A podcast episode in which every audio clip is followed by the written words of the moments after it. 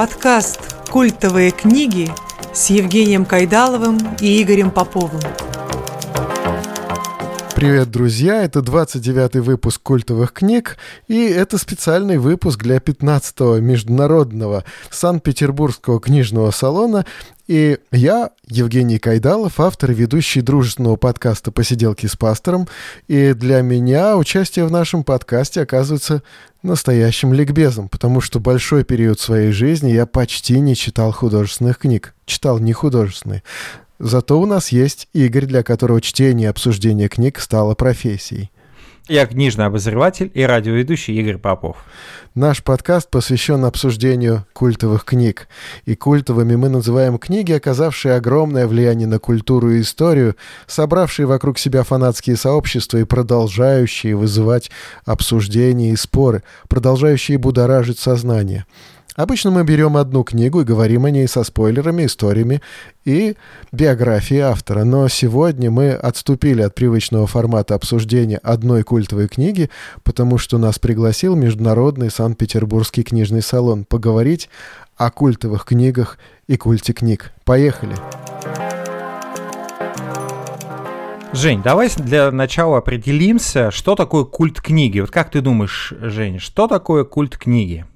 Ну вот для меня это, начиная с какого-то такого благоговейного отношения к книгам, вот, знаешь, для меня выходцы из советского времени, да, из советской эпохи истории, как-то вот оно складывалось помнишь, девочка, наступившая на хлеб. И вот так же, как было вот э, неприлично выбросить там хлеб в корзину в мусорную, точно так же было неприлично там что-то накалякать на, на книжной страничке, там что-то вырвать, там оторвать, испортить книгу.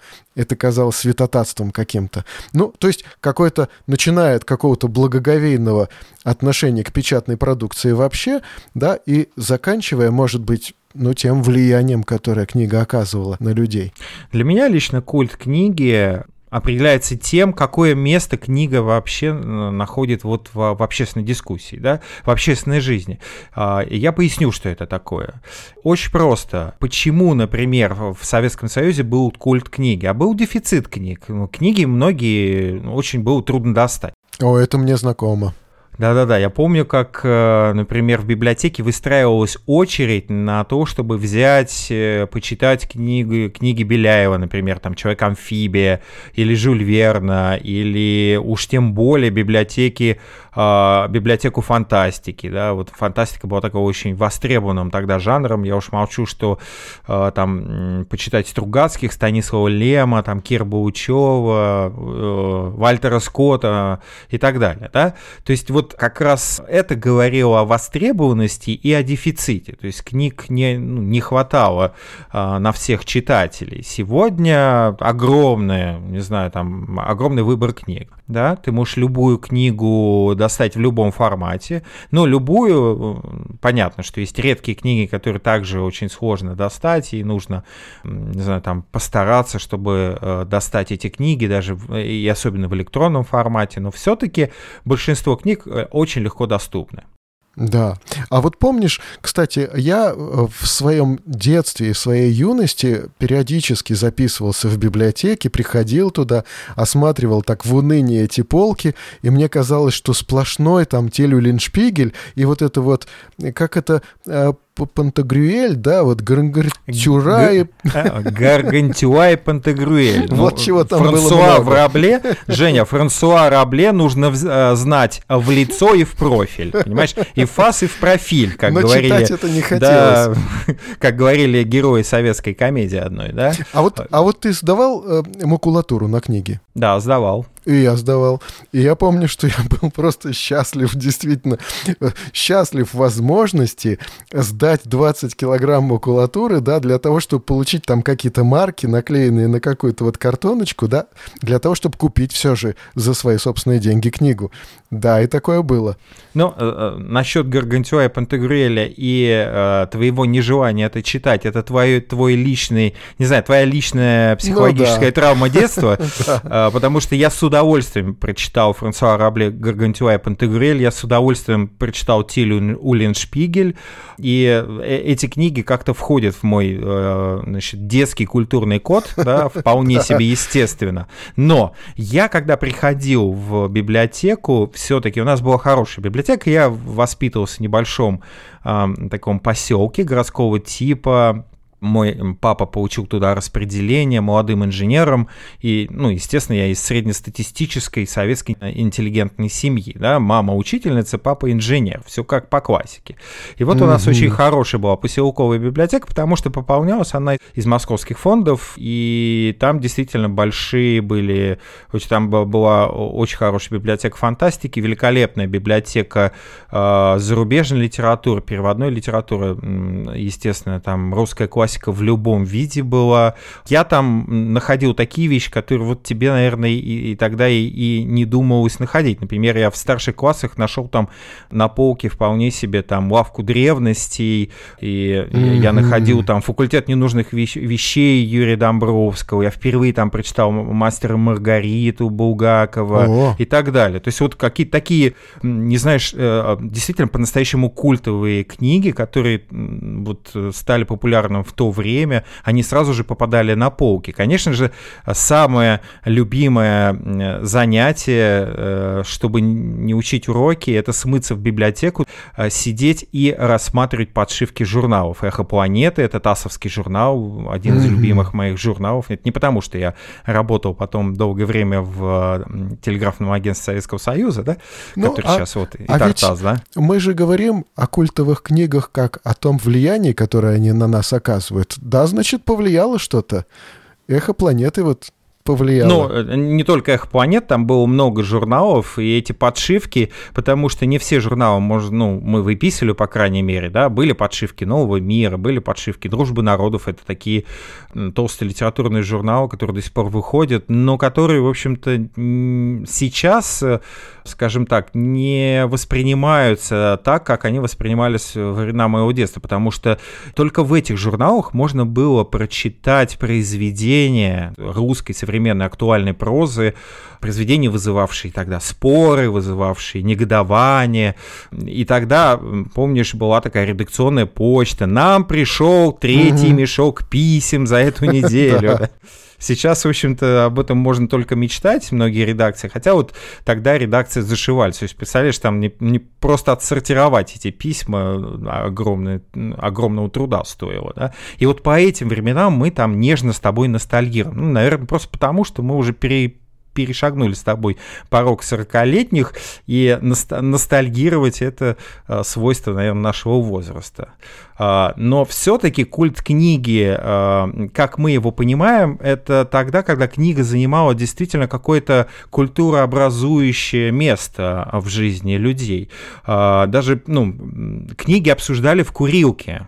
Ну, книгами... то есть в жизни общества, получается. Да, в жизни общества. Книгами обменивались друг с другом, да, вот, например, придя на работу, я помню, когда я работал, у меня был такой период, я работал электромехаником по ремонту, значит, перед армией, и э, мужики обычные, там, собственно, электромеханики, э, службы кабельных магистралей, они приносили друг другу книги, которые, ну вот, хотелось поделиться друг с другом, да, которые давали, давали почитать друг другу. Например, таким образом я прочитал а, роман а, «Дочь Монтисумы» Генри Райдера Хаггарда, mm-hmm. да, именно потому что мне вот принес его мой коллега, электромеханик по ремонту такой же, да.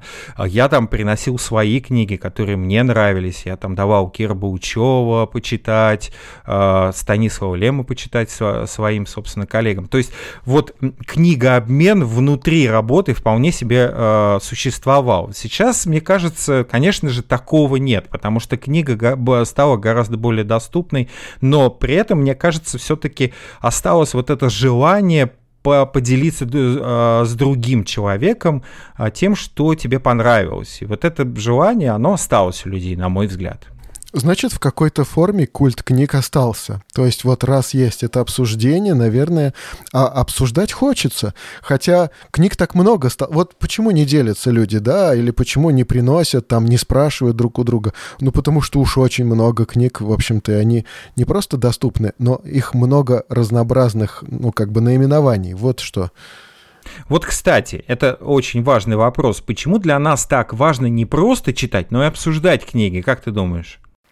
Ну, наверное, э, вот то впечатление, которое мы получаем, я думаю, что оно не оформлено до тех пор, пока оно не озвучено. Вот пока мы не артикулируем его, оно как-то вот в виде каких-то непонятных там влечений внутри в голове там пребывает, а вот когда сформулировали, может быть, и сами глубже поняли, что же мы там почувствовали. Ну и потом в таком обсуждении, как вот, например, в нашем подкасте, мы же делимся и мы обогащаемся, в общем-то, этим друг от друга вместе читать. И это ведь э, очень э, такой интересный опыт. Э, иногда мне и другие друзья говорили, давай что-нибудь прочтем, потом обсудим. И это действительно такая форма, вот, скажем, дружеского общения, может быть. Я вообще считаю, что книга э, это диалог. Вообще, что такое культурное событие? Культурное событие это событие, которое вызывает дискуссию да, вызывает желание обсудить. Да, и, да. И, и мне кажется как раз, э, что книга это... Мы почему ностальгируем по этому времени? Потому что книга перестала занимать такое давлеющее, скажем, центральное место в, в общественной дискуссии. Да? Вот перестали обсуждать Солженицына, его принято сейчас просто ругать в социальных сетях. Да? А, ну, потому а, что его когда-то слишком много хвалили, а до этого потому что его именно так э, много ругали. Да, много ругали. Опять же, э, сейчас принято, соответственно, ругать э, Михаила Булгакова, мастера Маргариту, а когда-то это была книга, которую, ну, в общем-то, передавали друг другу в всяческих э, подпольных изданиях, да, самоиздатовских, давали, пере- да? перепечатках, да, на ночь, слушай, книгу на ночь.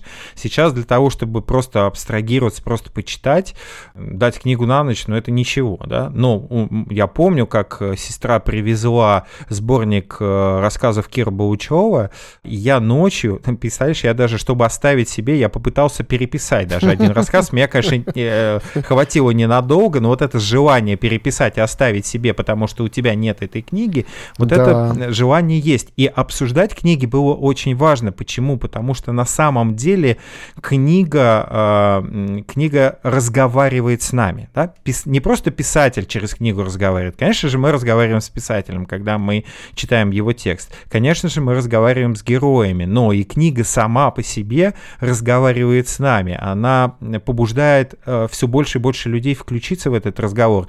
Ведь э, и там было, знаешь, вот у меня э, замечательная совершенно воспоминания о моей студенческой юности.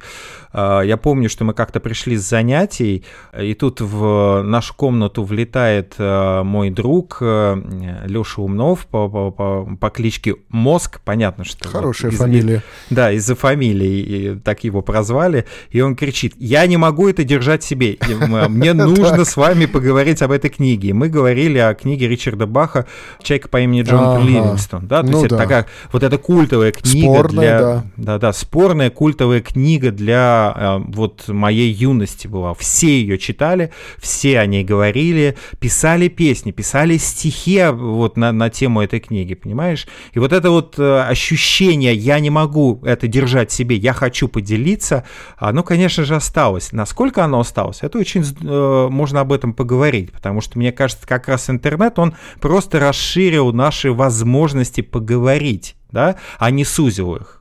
Отчасти да, хотя, конечно, а, вот большое количество предложений, оно как бы уменьшает нашу мотивацию. То есть вот столько всего, что не хочется ничего. Да, такое, конечно, очень часто сейчас встречается. У меня вот дочка, э, например, она читала много в тот период, когда много ездила в метро. Потом э, поездки в метро у нее совсем прекратились, и прекратилось чтение, к сожалению. Потому что вот э, в таком изолированном пространстве, как вот э, вагон метро, да, там вроде как кроме чтения делать-то нечего. Да, а сейчас столько разных возможностей и необходимых дел, что и чтение не стало, к сожалению. Ну, я могу поделиться лайфхаком, как можно, например, читать и э, находить время для чтения, несмотря на то, что ты не ездишь, например, на метро. Там есть очень много всяких фишек, в том числе, например, те же самые аудиокниги, которые да. э, могут скрасить ваш досуг, э, когда вы, например, готовите еду или занимаетесь какими-то э, делами, которые, ну, не, ну, не нужна вовлеченность, э, скажем, напряженной интеллектуальной жизни в это, да. Вот я, например, когда готовлю, я слушаю аудиокниги, и я очень благодарен вот этому времени. Я раньше смотрел сериалы, потом я просто поставил точку и ага. начал слушать аудиокниги. И я как раз вот э, во времена, ну, собственно, во время вот этого, этой самоизоляции, а мы, конечно же, этот подкаст записываем а, отдельно друг от друга. Я нахожусь в Мытищах, а Евгений находится у себя в квартире в Москве, да. То есть вот мы э, разговариваем друг с другом на, на расстоянии. И, конечно же, вот э, дорога на работу и с работы дает а, огромную возможность для того, чтобы читать. Да? Ну, Но да. у меня осталось мое э, вечернее время, когда я читаю один или два часа перед сном. И, конечно же, у меня есть время, когда я готовлю, я включаю аудиокнигу и слушаю. И это очень разный читательский опыт. Вот это, кстати, да. очень интересно поделиться разным читательским опытом. Вот ты, кстати, аудиокниги любишь читать, э, вернее, любишь слушать или нет?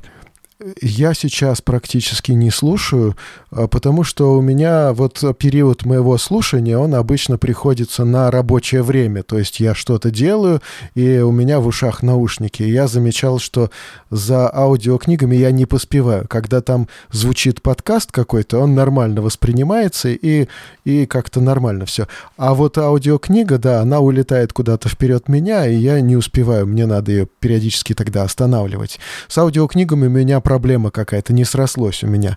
Но вот лайфхаком тоже могу поделиться, что Э, значит, как-то я увлекался долгое время планированием, там, планированием собственной жизни, тайм-менеджментом, и для меня очень понятно стало, что э, мы сосредоточиться надолго слишком не можем. Фактически наше время такого внимательного сосредоточения, если мы не попали в поток, это минут 20, не больше. И вот этих 20-минутных осколочков времени в нашей жизни очень много. Как бы мы ни были заняты, у нас очень много вот таких вот 20 10-минутных, 15-минутных осколков. Значит, остается только вопрос, где у нас в данный момент находится книга. Если она рядом, открыл и читаешь. 15 минут есть, достаточно для того, чтобы прочесть полторы страницы, и это прекрасно. Ну, видишь, как замечательно. У тебя какой-то опыт уже появился, да, а интересный. Да, вот, а вот, кстати, по поводу опыта, э, сейчас, как ты сказал, вот что ты ложишься там, например, вечером, и у тебя есть час на то, чтобы почитать, или два часа, э, то вот для меня тоже стало значимым в какой-то момент моей жизни, я просто заметил, что я, приходя с работы, я отдыхаю, сидя за компьютером. Но, в общем, общем-то, я все уже сделал, что надо мне сделать было за компьютером. Поэтому у меня сейчас наступил период, когда я стал учиться отдыхать с книгой в руках. Я там писал даже пост об этом в Фейсбуке, что все, я учусь отдыхать с книгой в руках. И это получается. То есть после работы действительно мое время отдыха — это время за чтением. И, конечно же, это должна быть художественная книга, конечно же, она должна быть достаточно увлекательной, не тяжелой для этого, но хотя бы так. И это мой опыт дружбы с книгами.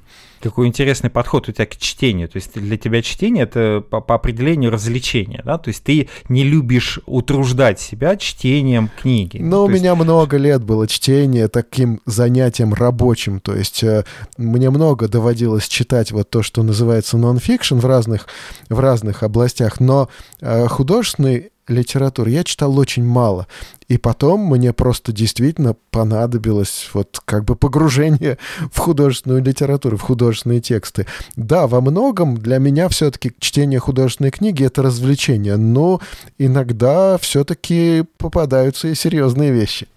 А, кстати, мы попросили дать ответ молодых ребят, студентов, ну, в частности, студенток, любят ли они читать и почему им нравится читать книги, какие книги они читают. Если уж говорить о читательском опыте, вот их мнение. Сейчас мы просто включим файлы, которые нам прислали. Это три студентки, всем по 18 лет. Это Юлиана Колосова, она, кстати, из Казахстана. Это Виктория и это Даша. И мы сейчас послушаем действительно ли э, им нравится читать и что они читают? Давай. Книги читаю. В основном что-то с юмором, фэнтези или фантастику. А, ну и больше всего в таком наборе нравится легкое повествование, жизненные персонажи. И самое любимое – это большое количество несвязанных событий, которые по итогу складываются в одно красивое полотно. Ну и чтение для меня – это хороший и неисчерпаемый источник вдохновения. Да, я читаю книги, и в основном, как ни странно, люблю очень читать классику, могу некоторые книги перечитывать по два, по три раза. То есть как бы каждый раз возвращаюсь к ним, и все еще мне их интересно читать, я нахожу для себя каждый раз что-то новое, просто это огроменное количество всяких деталей, которые просто невозможно заметить первого раза. Очень интересные герои, интересные истории. Да, конечно, я читаю книги. Для меня на самом деле не так важно, какого жанра книга, важно, чтобы она была интересная. Конечно, чаще всего я читаю классику, мне очень нравится также научная фантастика. В какой-то степени это большое влияние моих э, и друзей, и родных. А, в чтении мне просто нравится и сам процесс, мне нравится то, как люди смотрят на этот мир, как они выражают свои взгляды через то, что они пишут. И а, я люблю читать, потому что это интересно, это расширяет кругозор, это в какой-то степени обогащает и также помогает мне понять себя, свои некоторые размышления, переживания и найти их отражение в произведениях других авторов. А, и еще мы также провели опрос среди наших подписчиков о том, насколько регулярно они читают и что. И результат оказался очень и очень обширным. Вот смотри, у нас получилось среди всего опроса три таких читательских аудитории, основных, ну, по возрастной категории мы распределили, да. Основная аудитория — это поколение 30-летних, да, это где-то около 30-32 лет, 33 лет, вот так вот. Ну, это люди, которые застали и бумажный период истории нашу, да, и одновременно цифровой, то есть как бы люди, которые побывали и там, и там. Потом идет аудитория 20-летних, и уже потом аудитория от 35 до 45, но в основном это от 35 до 40. А, а, я вот э, позволю себе просто выборочно да, прочитать угу. некоторые впечатления, то есть ответы на наш вопрос. Было несколько вопросов. Например, Дмитрий 25 лет. Мое чтение носит не систематический характер, так как зависит от силы впечатления, произведенного книгой. Чем больше книга меня впечатляет, тем сложнее что-то читать. Диана 23 года. Читаю практически каждый день, люблю классику, фэнтези, современную литературу. Два Игоря 30 лет. Угу. Один из этих Игорей написал, постоянно читаю, без чтения не могу жить. В основном читаю по истории, военной истории, но еще люблю читать по естественным наукам и люблю Достоевского с ремарком. Другой Игорь а, написал, стараюсь читать ежедневно, хотя бы по чуть-чуть. Люблю читать американскую литературу. Стенбек, Лондон, Фиджеральд, Твен, Хемингуэй. Ну вот это... А, и э, этот Игорь, он, кстати, ведет канал э, на Ютубе о книгах. Ну, значит, вот это вот распространенное мнение, что сейчас люди не читают, оно не выдерживает проверки. Да, и здесь очень много. Например, есть очень интересная Маша, 33 года ей, читаю каждый день понемногу, в основном современную русскую литературу и классику. Фэнтези и фантастику чуть реже. Нам также написал, поучаствовал в вопросе Кристина Куплевацкая, 34 года. Это необычный человек. Во-первых, это, конечно же, блогер. Она ведущая книжного клуба у себя. И плюс она еще и э, ведет на местном радио передачи о книгах. Так что вот, пожалуйста. Она написала, стараюсь читать ежедневно, часто две книги параллельно, художка и нонфикшн. Сейчас больше нравится современная зарубежная европейская литература, реализм, личные драмы, большой роман. В общем, если подытоживать весь этот опрос, можно сказать, что основная масса, где-то 90, близкая к 90%, люди читают регулярно и почти ежедневно, да, то есть, по крайней мере, стараются читать ежедневно. Ну, у, у кого-то объем этого чтения чтения очень разные, от, не знаю, там, от получаса до нескольких часов. И все эти люди, конечно же, хотят поделиться этим, и они пишут об этих книгах, они говорят об этих книгах со своими друзьями. Ну вот, э, например, э, Артем, 37 лет, из Санкт-Петербурга, написал, что люблю делиться впечатлениями здесь, то есть имеется в виду, этот был вопрос в Инстаграме, и со своими близкими, которые тоже еще те книгачеи, да. Угу. И, соответственно, вот Надя написала а, о том, что в основном люблю читать современную литературу, не брезгую, все зависит от темы, и тоже люблю поделиться своим мнением и по э, обсуждать. Катя из Санкт-Петербурга тоже нам написала о том, что люблю читать каждый день, по утрам примерно читаю до 12.00, читаю хорошую литературу.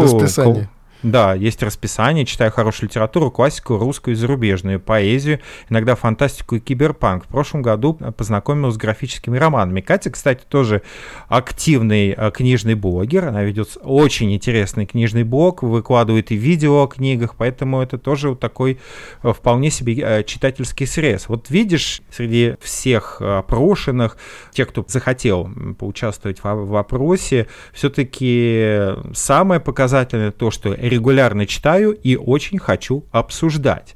Да. И это очень важно, мне кажется. Да? Вот желание не просто прочитать, но и обсудить книгу.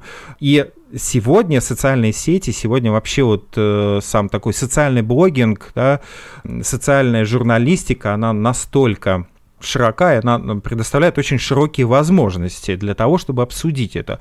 От э, буктюбинга, да, то есть от э, каналов в YouTube о книгах до, соответственно, блогов на разных платформах, в, ну, соответственно, в Фейсбуке, во Вконтакте и, естественно, Букстаграм, который очень динамично развивается, и если вы просто в этот сегмент Инстаграма зайдете, то вы поразитесь, насколько разные читательские интересы у разных книжных блогеров блогеров. Да, ну ладно бы обсуждать, ладно бы, может быть, даже снимать ролики по книгам, да, но ведь есть же, ну как это, понятие фанфик, что ли? То есть, э, когда люди начинают объединяться в сообщество и что-то там рисовать, э, досочинять, а ведь вспомни, как одевались в этих гномов и эльфах, да, уходили в леса, да, люди, и ведь э, это не прошло время, сейчас это еще продолжается, но сейчас уже Э, люди становятся, там, скажем, персонажами из «Дом в котором» или еще какими-нибудь, да, то есть э, люди не только обсуждают, люди погружаются уже настолько, что начинают этим жить вообще. И вот знаешь, Игорь, мне хотелось еще с тобой обсудить, вот если такие персонажи, которые, вот как помнишь, может быть, Холден Колфилд, он ведь э, как-то настолько был близок многим людям, что они чувствовали его переживания, даже, может быть, не находясь в той же неблагополучной какой-то обстановке, может быть, не имея его каких-то переживаний или комплексов, но они чувствовали, что он выражает какие-то их страдания, их стремления какие-то, и их беспокойство. И люди себя ассоциировали с Холденом Колфилдом, э, хотя, может быть, даже не были на него похожи. Вот если сейчас в современной русской литературе какие-то персонажи, которые бы были вот столь для нас важны, как твое мнение? Жень, ты знаешь, вот на самом деле Холден Колфилд это все-таки американская литература, да, и когда мы говорим про героев, с которыми ассоциировали себя многие читатели, это там Д'Артаньян и Три Мушкетера, Граф Монте-Кристо. Ну да. А, играли в Мушкетеров, да. Да, и это все герои не русской литературы, да, а если говорить о русской литературе, конечно, у нас были такие герои, как, например, Умата Эстерский, «Трудно быть богом» братьев Стругацких, ну, да. которые были Юрковский, Быков у тех же Стругацких. Вот с ними действительно многие себя ассоциировали. И а, сегодня в современной а, литературе, когда мы обращаемся к современной а, русской литературе, российской литературе, как сейчас принято говорить, да, то мы обычно спрашиваем, есть ли такие герои, которым хочется подражать, которые, э, история которых а, побуждает людей писать продолжение. А ведь есть такие герои. Если посмотреть на а, современную российскую литературу, абсолютно культовым, стопроцентно культовым романом является роман а, Мариам Петросян «Дом в котором». Вот это абсолютно, да. Это абсолютно такая вещь, которая вот несмотря на то, что большинство читателей не находилось никогда в таких условиях, да, и не переживало ничего подобного, тем не менее люди понимают, это мы, там показаны мы, и это про нас, как вот Маяк говорит, да, это мы, это про нас, действительно. Здесь ведь очень важно, что люди ассоциируют себя не с детьми-инвалидами, да, а мы прекрасно понимаем, что речь идет о доме для детей, как сейчас принято их называть, с ограниченными возможностями здоровья, да, ну, да. здоровью. А здесь ведь важно, что Мариам Петросян схватила очень точно, схватила вот это ощущение неуютности мира, и создание мира альтернативного, изнанка и наруж, ну, там, э, наружность, да, свои собственные стаи, воюющие друг с другом. Ведь на самом деле э, это уникальный мир, где много жестокости, много ре- э, реальности, и при этом очень много такого своего романтизма, много бегства, много эскапизма, но эскапизм может быть разный, понимаешь? И здесь ведь и Мариам Петросян ставит в своем романе вопросы бегства или вопросы а, дружбы и преданности, предательства, любви. То есть вечный вопрос, который беспокоит всегда и во все времена читателей. Да, вот там про взаимоотношения, да. Вот те, которых нам, кажется, не хватает. Здесь ведь э, очень важно, чтобы каждый из героев мог выражать чьи-либо эмоции, э, чей-либо опыт. И многие читатели ассоциировали, выбирали для себя. Кто-то был лордом, кто-то слепым, э, кто-то еще другим героем. Да? Но ведь на самом деле вот этот опыт э, в российской литературе, он не единственный в современной российской литературе. Я могу сказать, что таким опытом уже для взрослой аудитории, хотя главный герой мальчик, был, конечно же, герой романа Паула Санаева «Похоронить меня за плинтусом» вопросом, да? То есть вот ну, этот да. опыт дисфункциональной семьи, дисфункциональных отношений, мучительных, страшных, неприятных, а, оказался настолько близким, что многие не, не могли это читать. Я вот не мог это читать. Это слишком было похоже на мои отношения с моей бабушкой. Вот, потому что у тебя тот же самый опыт. И вот здесь мы как раз подходим к самому главному вопросу почему книга становится культовой, почему герои этой книги становятся нам близки, как, например, Гарри Поттер. Ведь с Гарри Поттером все тоже так, не, не, не так просто. Это не российская, конечно, литература, но она, конечно же, покорила и, и русских читателей. Почему? Да потому что э, Гарри Поттер проходит э, длительный путь, да, э, взросления через все романы. И то же самое происходит и с героями наших любимых произведений. Просто э, путь может быть не такой длинный, как у героя эпопеи о Гарри Поттере. Но самое важное, мне кажется, качество литературы состоит в том, а, чтобы вызывать сочувствие, сопереживание это тогда, когда писатель создает ощущение погружения в мир, реалистичности мира, какой бы фантазийный он не был. Например, у Мервина Пика есть цикл романов о Гермингасте, да, очень близкий по духу и к «Властелину колец», и, собственно, к э, саге о Гарри Поттере. Но наши э, отечественные фэнтези пока не, не создало такой эпопеи. И мне кажется, и в фэнтези, и в фантастике есть большой потенциал, чтобы дать такой мир, а, показать таких героев. А, другое дело, что, ну, есть, например, там, единственное, что э, мне приходит э, в голову, это, конечно же, серия о ночном дозоре э, Сергея Лукьяненко. Или, может быть, отдельные романы Марии, Марины и Сергея Диченко, которые ты, кстати сказать, любишь. Ну вот Антон Городецкий, пожалуй, да, это наш персонаж, с которым мы тоже можем себя ассоциировать и сказать, что, ну да, в чем-то он, как бы, вот, наверное, близок близок вот такому вот русскому сознанию, да, но можно сказать, что это не единственный, да, такой вот герой. Я бы назвал еще, может быть, и Раста Фандорина, пожалуйста, да, и, и в каком-то смысле, и, наверное, очень откликнулась, наверное, на вот российские наши переживания, на, на российскую нашу реальность, но, может быть, не совсем здесь подходящее упоминание кино уже. Это Даниил Багров, это брат который ну, точно, да, ты, точно показал, ты, ты уже, ты уже, ты уже как раз полез в э, мир кино, а, а, не, а не книжный мир. Но это не мой а мир, мне да. кажется, здесь, да, а мне кажется, здесь как раз а, мир кино, он вторичен, потому что первичен мир, мир слова. Да? И именно он рождает иллюзию, что ты сам можешь создать свой собственный мир, создать своего собственного героя, ты можешь быть сценаристом, режиссером, актером, кем угодно, монтажером, кем угодно, да, а, для того, чтобы создать свой собственный мир со своими собственными героями. Кино дает тебе уже готовый продукт, ты Ну можешь да. только ассоциировать себя с ним. А книги дают невероятную возможность для моделирования мира, для моделирования характеров. И мне кажется, у российской литературы сегодня и интерес как раз к произведениям Сергея Лукьяненко, к произведениям Марины Сергея Диченко, к произведениям, собственно, Павла Санаева, к роману Мариам Петросян как раз говорит о, большом потенциале российской литературы и о заинтересованности э, читателей в таком мире. Да, и человек продолжает себя дальше сопоставлять и продолжает, ну, как бы сказать, общаться, что ли, с этим героем, да, то есть он как бы а, продолжает находиться вот в этом общении, хоть с героями дома, в котором там с лордом или с табаки продолжается этот диалог, даже когда книжка закрыта, да, хоть э, действительно вот Эраст Фандорин там или Антон Городецкий, вот эти герои, или Лавр, может быть, для кого-то так важен. Вполне, да. То есть это мы, это про нас, действительно.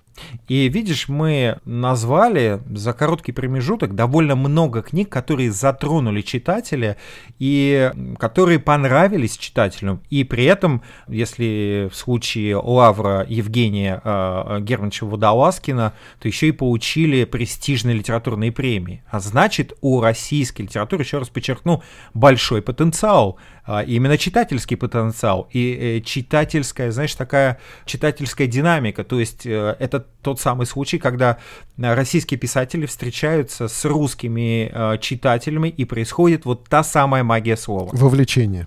Да. Книги занимают ту самую нишу, которая очень важна для людей, да, потому что книга как таковая, вообще культура чтения книги действительно очень важна для внутренней культуры человека. И здесь э, как раз интересно, почему книги э, оказывают такое влияние на нас. Ну вот э, на тебя какие-то книги повлияли каким-то образом? Вот мне бы хотелось спросить, каково влияние? Вот как, как сам процесс для тебя происходил, влияние на тебя книг? Но для меня книги всегда были альтернативной реальностью. То есть эскапизм такой, да, вот из, из этого нет, мира, нет? Это, это скорее не, не эскапизм, а альтернативный образ жизни. Мгм. Да? Ну, то есть вот люди, скажем, люди выбирали альтернативный образ жизни. Кто-то хиповал, кто-то там, значит, занимался туризмом. Для меня всегда туристы были загадочными людьми. Э, Какой-то такой секты. Я однажды попал на слет туристический, Мгм. вот, э, и понял, что я, знаешь, такой, я один среди сектантов. То есть я ничего не понимаю здесь. То есть вот есть... э, Например, там, ну, приходишь, там есть палатки, палатки все, знаешь, сегментами такими. э, То есть э, палатки кучковались тусовками. А И там, например, там по лагерю там сейчас бурый придет. Бурый, бурый, давай быстрее, там не пропусти бур. Что за бурый? Кто это такой бурый? А там все знали. И там, не знаю, там я уж молчу про то, что это авторская песня, там О, ну да. вот, э, Это «Милая серьезно, моя», да. «Солнышко лесное» там и так далее все пели. Я, конечно, там сильно потерялся в этом. Я вдруг понял, что, наверное, а, в книжном мире я себя ощущал а, вот точно так же, как эти э, туристы, э, значит, в вот на таких своих слетах. Да, Я а они на даже- тебя смотрели, в свою очередь, как на сектанта, да. а, они- скорее на меня смотрели как, знаешь, ну, как тебе сказать, э, ну, такого либо новообращенного, либо, ну, человека... Знаешь, а, я, я знаю, как можно это обозначить. Это, знаешь, все равно, если бы Магл э, попал бы в Хогвартс, понимаешь? Вот Вот сто процентов, да? Но я-то как раз прекрасно понимал, кто из нас Магл-то, да? Потому что я-то единственный был э, маг и чародей среди вот этих магов, которые там с гитарами и, и, и котелками шарились. Просвещенный. Да, ждали Бурова какого-то там. Для меня, конечно же, влияние книг очень важное, потому что это была альтернативная реальность. Я не был удовлетворен тем, что происходит вокруг меня. Я жил в небольшом, я уже говорил, я жил в небольшом городском поселке, поселке городского типа, рядом с петушками. Вот книгачей все знают, что такое петушки, просто потому что это вот культовая книжка, может быть, и мы ее как-нибудь обсудим. Венечки Ерофеева, Москва петушки. Угу. А, но я еще, ну, чтобы добраться до моего поселка, нужно еще и на оленях бы уехать от петушков. Так что представь себе там, то есть вот среди лесов, э, березняка и, значит, всяких сосновых и лиственных рощ, я вот рос, и основным занятием, конечно, у ребят было это, значит, там пойти на стройки полазить где-нибудь, знаешь, там... Да, да, да. Ну, соответственно, футбол погонять. Я не любил ни футбол, ни подвижные игры. Отец меня всегда пытался отдать на спортивную секцию, и ничего не получилось до тех пор, пока я сам не стал заниматься там карате в подростковом возрасте. Но это тогда, в конце 80-х, все повально да, занимались да. боевыми искусствами. Это вот, ну, никого, этим никого не удивишь. То, что я там, до, до, ну, скажем, достиг в этом каких-то высот, о которых сейчас могу только вспоминать и, и смотреть с ностальгией, взирая на свое пузико и висящее черное кимоно с черным поясом, ну, это как бы вот уже история, да? Ну, и так могу вспомнить там несколько движений. Но вот книги как раз, как они повлияли, я как раз очень рано понял, что книга — это разговор с автором да. что книга — это диалог. И э, когда я погружался в мир книг, например, конечно же, я впервые тогда, кстати, в библиотеке познакомился с первым изданием «Властелина колец», причем не просто с первым изданием, а там была такая штука, начало как-то «Властелина колец» его перевели, такой самопальный был перевод, и издали одной книгой, а продолжения не было. И я прочитал вот это начало mm-hmm. и сказал, и как, ребята, это все, что ли? Как бы, а, а, а, а что дальше-то было, да? И мне пришлось пришлось ждать какое-то количество лет, чтобы прочитать весь «Властелин колец», да, и вот эти книги, например, э, Абы, а, Абы Кабо, например, да, там Абы Коба mm. по-другому, да, то есть э, вот э, Человек-ящик, Женщина в песках, вот это вот авангардистская проза, что это для меня значило? Я мог ну, как тебе сказать, я мог себя ощутить не таким, как, как, как все, да, то есть вот они-то, мои ровесники, этого не читали. Угу. А я уже читал. И я как бы внутренне себя ощущал, что я, я выше вот э, основного, значит, э, основного своего окружения. Естественно, мне доставалось, потому что вот я был таким ботаном. Мне доставалось от учителей. Я помню, как однажды я вышел отвечать, а у меня за поясом была книга, она выпала. И это, к сожалению, естественно, это не был учебник по математике, ну, да. как ты понимаешь. И мне досталось от учительницы, ну, она при всех мне там поставила пару, мне даже кол. Это самая страшная, мне кажется, оценка в, в, в школьной жизни, может быть. А, вот. И там посадила на место, и, ну, вот, было очень, конечно, это такой, такой же психологическая травма была. И вот книги для меня были таким альтернативным способом жизни. Да? Я мог с помощью книг фактически не просто убегать, а создавать другую альтернативную реальность, где я э, не было комфортно, потому что мне некомфортно было. И, конечно же, книги влияли, потому что есть разные книги, которые, знаешь, как-то немножко перекроили меня. Например, э, как это не парадоксально, э, это были, например, сказки для умных Вадима Шефнера. Mm-hmm. Я впервые нашел в библиотеке, и вдруг я понял, что Шефнер пишет вот про таких чудаков, как я. Mm-hmm. Вот про таких чудаков, которые себя ощущают, ну, неуютно в окружающем мире. И удивительно, именно тогда мне захотелось рассказать о вот таких чудаках. Потом, естественно, был Василий Макарович Шукшин с его деревенскими чудаками. Потом я много читал, кстати, философии в то время.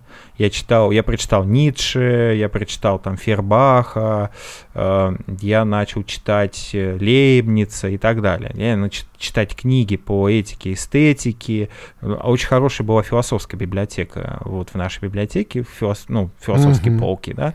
Конечно, там я стал, я познакомился, тогда был просто абсолютным э, суперхитом, это книги Василия Яна, Чингисхан, ага. Баты, если ты помнишь, да? Да-да-да, вот, историк. Э, да, И э, я прочитал его повесть «Спартак», альтернативный вариант, в общем-то, э, книги Рафаэля Джованьоли «Спартак», которая была абсолютно культовой, она была самой потрепанной, самой востребованной в библиотеке, ее там из рук в руки буквально передавали.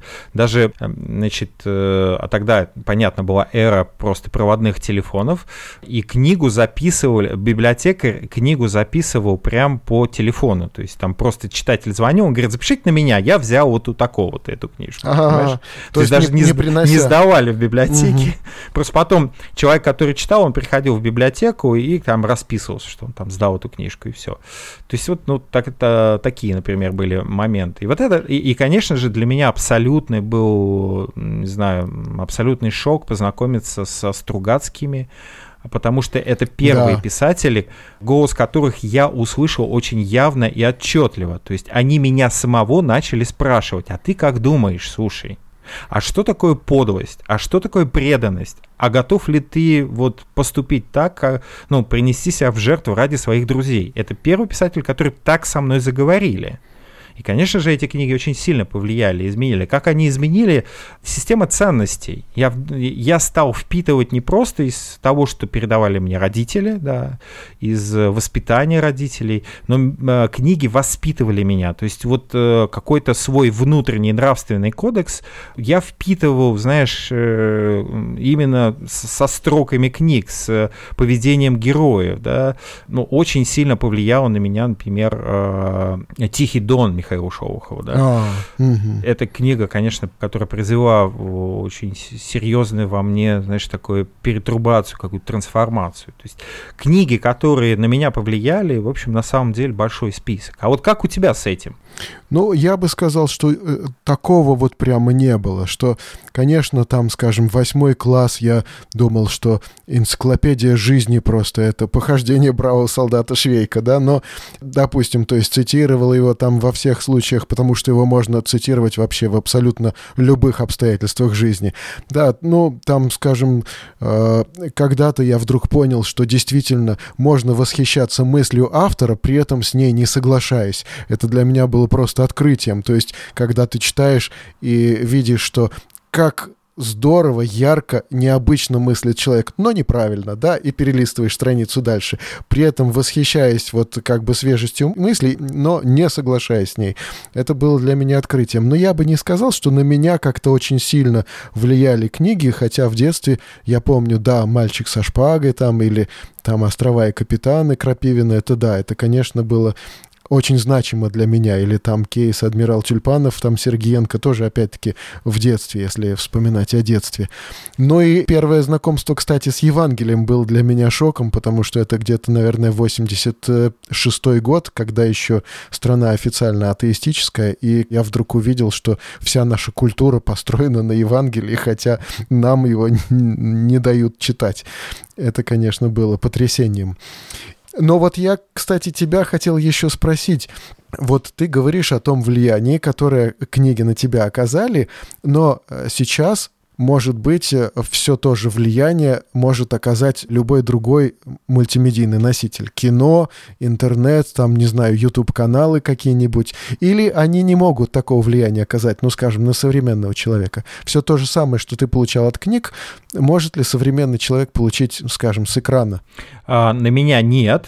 На современного человека, скорее всего, да. И э, на меня, конечно же, очень сильное влияние оказало и кино, в частности, кино Андрея Арсеньевича Тарковского. Mm. Это действительно такой, такой базовый культурный код мой. И после, знаешь, чем отличается э, э, гениальное кино от просто талантливого? Так, после, чем? после гениального кино ты хочешь э, самому либо снять, либо написать что-то подобное, да, продолжить то, что э, режиссер делал на экране. И вот mm. после Тарковского как раз такое было. Поэтому, мне кажется, сегодня все же вот какие-то другие медийные платформы, они не оказывают такого влияния, которое оказывали, например, в мое детство книги, просто потому, что этого очень много, это все очень сильно размыто, и впечатления от этого не такие яркие, какие были от книги. Чем хороша книга? Тем, что когда ты читаешь, ты становишься и режиссером, и актером, и писателем, и главным героем. То есть ну, ты все роли пробуешь визуальные образы. А, не получает их готовыми, а сам их создает. И, может быть, черпает отчасти из, из опыта человека. Ну, ты знаешь, мне кажется, как раз сейчас время подойти к основному вопросу, можно ли говорить о существовании такого феномена, как культ книги, и почему книга занимает э, такое важное место, и занимает ли оно важное место в жизни людей сегодня? Я думаю, да. Я думаю, что вот мое мнение, что культ книги существует, ну, а, помимо того, что есть вот по-настоящему, что называется культовые книги, да, я имею в виду Библию или священные книги других каких-то религий, но э, культ книги вообще в целом, да, он существует, потому что э, у человека есть потребность вот такого вот общения, и это общение может быть, его можно отчасти в каких-то случаях сравнить с медитацией, может быть, его можно в каких-то случаях отдельных сравнить с каким-то озарением или вдохновлением, да, может быть, в каких-то случаях это очень интенсивное эмоциональное переживание, которое человеку необходимо просто, чтобы его жизнь не была пустой и бессмысленной, бесцветной, безвкусной. Да, то есть э, книга человеку нужна, потому что она дает человеку, но в отличие, скажем, от э, может быть, кино или э, еще каких-то форм такого визуального искусства, да, она как бы внутренний какой-то монолог, диалог человека пробуждает внутри него. И мне кажется, что она продолжает быть важной для многих, значимой, хотя уже, может быть, э, не несет такой вот нагрузки общественно-политического заряда такого, как раньше.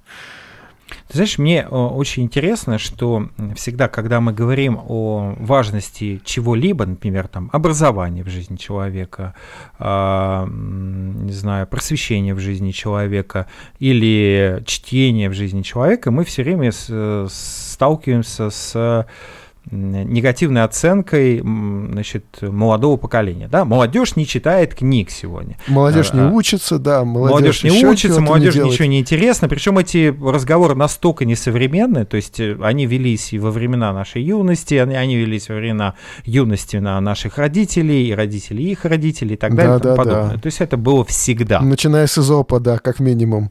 Да-да, и э, я уверен в том, что молодежь ровно столько же э, читает книг, сколько она читала, не знаю, в, в, в мое детство. Просто это всегда был не такой подавляющий процент среди окружающих людей, да. То есть это всегда были, ну, были люди, которым интересно именно это, да. И здесь очень важно, мне кажется, еще э, понимать, что когда ты заходишь, например, в, социальный, ну, в социальную журналистику, да, ну, в социальные сети, и смотришь сегмент, например, того же э, книжного сообщества, да, книжных блогеров, ты понимаешь, что ну, молодежь также читает книги. Другое дело, что сейчас э, возможности для развлечения, для получения информации, ведь книга раньше была единственным источником э, информации, да, ты приходил в библиотеку, чтобы получить информацию по тому или иному вопросу, ты брал там подшивку журналов и газет, чтобы получить информацию. Сегодня информацию можно получить из разных источников. Книга перестала быть уникальным источником информации. Ну да, и, пожалуй, это последнее, куда вот мы обратимся за информацией, это в книгу мы обратимся за информацию в книгу, если нам нужна репрезентативная выборка, например, или профессиональное экспертное мнение, да, да. потому что, э, ну, понятно, что Википедия не может быть экспертным мнением, и экспертное мнение у нас, э, знаешь, это э, как шутка была в интернете по поводу, когда началась вот пандемия коронавируса, и кто-то написал, говорит, слушайте, почему в моей ленте сейчас столько стало столько вирусологов. Все же недавно были политологами. Да, да, да. Понимаешь, вот, вот это вот а, ощущение а, того, что доступность информации дает мнимое ощущение значимости твоей, да, твоего профилирования, что ты можешь быть и специалистом в, в автоиндустрии, и специалистом в авиастроении и так далее и тому подобное. Конечно же, а, чтобы получить знания из книги, нужен больший путь, да, но мне кажется, как раз-таки молодежь продолжает читать, несмотря на то, что интересы ее расширились, вот это расширение интересов нас э, начинает очень сильно раздражать. Мы да. в ваше время больше проводили время. Да ничего подобного. Мы столько же времени. Наше поколение, если ты помнишь, родители все время говорили, вы торчите в телевизорах, да, вас да. за уши не оторвать от этих телевизоров. Глаза вот. испортишь, да. Да, глаза испортишь. А если я не ошибаюсь, Платон или кто-то из античных авторов вообще пенял молодежи, что они слишком много читают книг и совершенно перестали друг с другом общаться. Ну вот. То есть это всегда старшее поколение находит почему поворчать. Поэтому мне кажется, что книга продолжает э, продолжать быть очень весомой частью культуры, молодежной культуры в том числе, а, и контркультуры в том числе, но просто она, конечно же, тот вес, который она имела тогда, когда не было ни интернета, не было доступности к разным медийным площадкам, конечно же, она имела как бы такой давлеющий процент э, в культуре, и в молодежной культуре в том числе, потому что читали, опять же, книги, которые нельзя было достать, читали Довлатова, не знаю, читали там Аксенова, читали Солженицына, потому что таким образом ты можешь показать свою контркультурность, свою ну, да. какую-то оппозиционность свою. Сегодня для этого можно просто использовать социальные площадки какие-то, интернет-площадки. Да? Ну да. Вот здесь... Медийные, то есть эти службы медийные, они просто заняли те стулья, на которых раньше располагались, да, книги, литература. Но собственно, литература все равно осталась литературой для людей. И, и да, и действительно, я тоже у дочери спрашивал сегодня, читают ли ее вот подруги, и она мне стала называть имена, кто вот действительно регулярно читает. Я смотрю, ну да, половина примерно из ее окружения читает достаточно много. Поэтому, мне кажется, можно закрыть этот вопрос. Читает ли молодежь книги? Да, читает. Не знаю, подавляющее ли число молодежи читает книг? Да ровно тот же самый процент, который был в прошлом. Может быть, чуть меньше, потому что, опять же, я уже описал все эти условия. Да, да увлечены гораздо более широким а, спектром развлечений и получения информации. Но все-таки это все равно тот же самый процент. Молодежь продолжает читать книги. Другое дело, что когда мы говорим о культе книги, мы, конечно же, говорим, о, например, о поддержке государства сейчас, во время, скажем, пандемии, понятно, что это очень сильно ударило по экономике, и это еще ударит по экономике, в том числе по экономике книжных издательств. И мы начинаем говорить о том, что ну, необходима государственная поддержка в пропаганде чтения, поддержка издательского рынка, да, грантовая система. Да, вот я бы сказал, гранты особенно важны, наверное, для писателей, даже не столько для издателей, Согласен. сколько для писателей важны, потому что другого способа заработать на книгах вот только у звезд, вот только, может быть, там, скажем, называть Иванов, Водолазкин, там какой-нибудь еще авторы, которые звездные авторы сейчас, да, они могут как-то прокормиться. Другие же должны только вот с конкурсов и грантов жить, и по-другому, наверное, невозможно им. Ну, на Западе это именно так. В Германии, в скандинавских странах, в Америке, в Европе писатели существуют на гранты. Они могут там взять грант просто на написание книги. И это очень важно, конечно же. И об этом стоит об этом говорить и думать сейчас. Но мне кажется, мы уже движемся к какому-то там финалу да, нашего э, сегодняшнего выпуска. И давай-ка поговорим, куда все движется. Как ты думаешь? Куда все движется, тут э, действительно вот вопрос э, сложный и пугающий, потому что э, вот если видеть то состояние, ну, в котором сейчас вот книжный рынок, да, это большое количество издательств и колоссальное количество изданий по две, по полторы, по 500 экземпляров, да, издания. То есть вот маленькие тиражи, большое количество наименований, люди не знают всего, что выпущено, и даже специалисты, книжные критики, там, специалисты в области рынка не знают этого рынка, потому что он слишком разнообразный. То есть вот состояние то, что сейчас вот у нас, оно, в общем, немножко пугает, конечно, но как бы не до отчаяния, да, все-таки еще какая-то надежда есть. Но мне очень важно все-таки, когда мы говорим о книжном рынке, о культе книги, это, э, помнишь, э, были такие бурные споры о том, что вот электронная книга убьет бумажные mm, книги. Мы да, сейчас да, видим, да. что этого не произошло. Как не произошло, например, что кино убило театр. Не да. убило театр. Э, да, да. Бы, а интернет, театральный... это, интернет не убил действительно кинотеатры, да, вот как, как грозились нам. Да, то есть, то есть, конечно же, происходит перераспределение, долевое перераспределение да, в сегменте культуры. Кино занимает свою нишу, телевидение свою нишу. Телевидение не убило кино, да. Ты помнишь там знаменитый да. советский фильм «Москва слезам не верит», что там через 20 лет ни, никакого кино не будет. Да будет кино, и будут бумажные книги, и будут электронные книги. Просто доля, книга трансформируется, культура книги трансформируется. И книжный блогинг, да, э, книжный вот это блогинг показатель. как раз да, показатель, потому что книжный блогинг востребован. Люди хотят знать, как ориентироваться в этом, собственно, книжном мире, да, в огромном э, сейчас, э, э в, э, ну, в, в огромной доступности, да, в, в огромном номинале это, э, книг сегодня, да, что читать и как читать. Но ведь не, не важно даже не то, что читать. Например, для этого существует, не знаю, рекомендательная критика, литературная критика, для этого существует книжное обозрение, да, но э, люди идут в блогеры, идут друг к другу, и люди идут к блогерам для чего? Для того, чтобы поговорить о прочитанном. Они, вот знаешь, вот... они делятся своими впечатлениями, эмоциями делятся, и вот это вот прямо, да, вот что от книги можно получить какие-то эмоции, и ты смотришь, как бы, и тебе тоже хочется таких же эмоций от книг, и, и при том книга, она она воспринимается сейчас в книжном блогинге очень часто именно как вот изделие целостное, когда оценивается и содержание, и внешний вид, и даже запах, да, и, и вот это как, как цельное, то есть, что э, электронная книга не вытеснила вот этого книги как, как произведение, как изделие такого, да, которое все в целом несет вот это вот впечатление для человека опыт. Вот, да, вот она настоящая химия, да, да то, да. о чем мы говорим. Вот она настоящая химия, когда мы можем, не знаю, о новом романе э, Гузель Яхиной биться, ломать копья, э, брызгать слюной, кидать обвинения в лицо друг друга. Это же прекрасно. Если мы хотим взять боксерские перчатки не потому, что нам как бы хочется говорить о политике. И, кстати, книги это тоже возможно возможность поговорить и о политике в том числе, и о культуре в том числе, и вообще обо всем, потому что это нас беспокоит. Как здорово, когда мы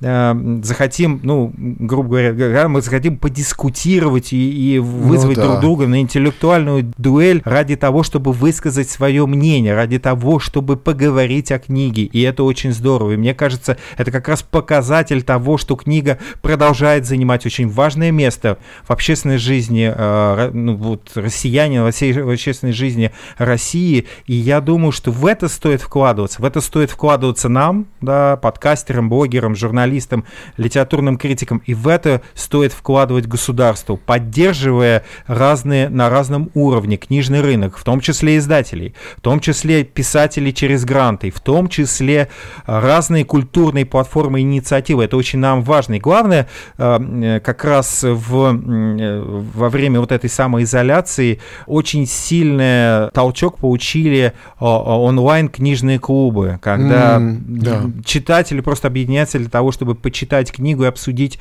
ее друг с другом. И это еще раз показывает о том, что книга очень важная часть нашей культуры, очень важная часть нашей жизни и нашей внутренней духовной и интеллектуальной жизни в том числе. Да, совершенно верно, согласен. И, знаешь, она действительно, показывая э, даже, может быть, отрицательные, негативные вещи. Вот сейчас, э, кстати сказать, вот ситуация с книгами какова, что э, они не оцениваются, ну, допустим, издателями, да, вот насколько книга там учит доброму, хорошему, да, сейчас э, книги, может быть, несут спорное содержание, но то, что мы их обсуждаем, и то, что мы способны дискутировать с автором и не соглашаться с ним, все-таки помогает нам как-то формироваться. Да всегда книги несли спорное содержание. Спор вообще, в принципе, смысл, э, смысл литературы. Если литература не вызывает споров, она не нужна. Mm. Она не затрагивает нас. Она вообще оставляет нас равнодушными. Книга, которая не оставляет равнодушной, вот это хорошая книга. Это не означает, что я могу с ней согласиться. Это означает, что я хочу высказать свое мнение о том, о чем говорит автор. И это очень здорово, на мой взгляд. Ну, здорово. Ну вот, и на этом, наверное, как бы высказав свое мнение сегодня и ожидая, что нам еще а, будет возможность высказываться еще о многих книгах в нашем подкасте, да, мы на этом пока и будем завершать, наверное. Ну, я, как обычно, желаю, читайте мудрые книги и будьте лучше. До свидания, друзья. До свидания.